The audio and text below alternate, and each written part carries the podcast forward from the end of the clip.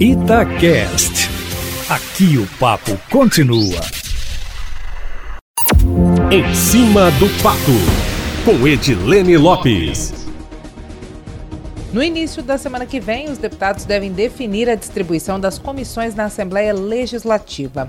O maior bloco da casa, o Bloco Independente, comandado por Cássio Soares, do PSD, com 39 deputados, tem prioridade, Eustáquio, na escolha das seis primeiras comissões entre as 22 da Casa. A base de governo quer continuar com a Comissão de Constituição e Justiça, que é a mais importante da Assembleia, pela qual passam todos os projetos.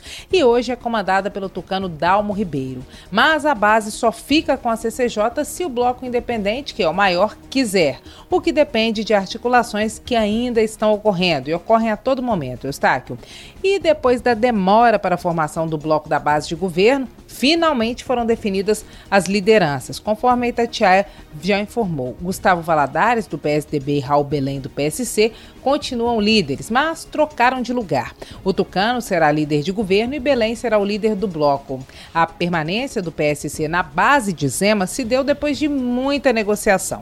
Por pouco, o partido não deixa a base governista. A articulação do deputado federal Marcelo Aro e do pai dele, o deputado estadual Zé Guilherme, para que o PP fosse para a base de Zema e ficasse com uma liderança, o que Zé Guilherme negou que estivesse sendo combinado, deixou o comando do PSC furioso. Isso porque Raul Belém segundo informações de bastidores, poderia perder a liderança e o PSC sequer havia sido chamado para o debate e se considerou vendido na história, Eustáquio Ramos. No fim das contas, o PSC ficou no bloco, as lideranças ficaram com o PSC e o PSDB, o PP foi para a base de governo, mas o pai de Marcelo Aro não levou a liderança. A ida do PP para a base de Zema e a saída do partido da base de Calil na prefeitura, Eustáquio, acabaram gerando uma série de demissões de cargos indicados por Marcelo Aro na PBH. Alguns deputados estaduais já estão de olho nas nomeações de Zema,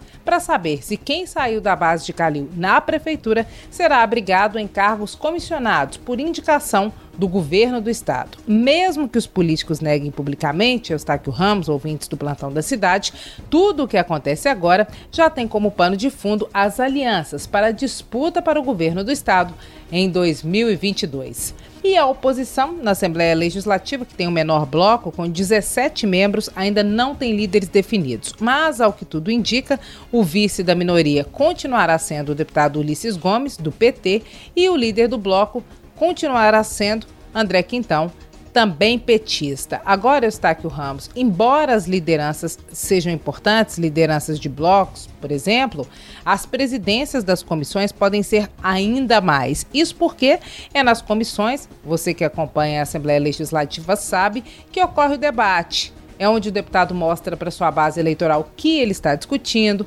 onde ele conversa com o eleitorado, propõe os debates temáticos, onde ele leva os convidados para as audiências públicas para discutir temas de interesse para ele e para os eleitores dele. É nas comissões que boa parte da política no parlamento acontece e muitos deputados preferem presidir comissões do que serem líderes de blocos por exemplo. E essa dança das cadeiras depende de muita negociação, o que faz com que, às vezes, os processos de escolha levem semanas. De toda forma, pode haver definição da distribuição das comissões na segunda-feira, quando deve haver reunião do Colégio de Líderes. Depois disso, os presidentes precisam ser eleitos e as composições formalizadas. Só assim, Eustáquio Ramos, a Assembleia Legislativa pode começar a analisar e votar projetos, meu amigo.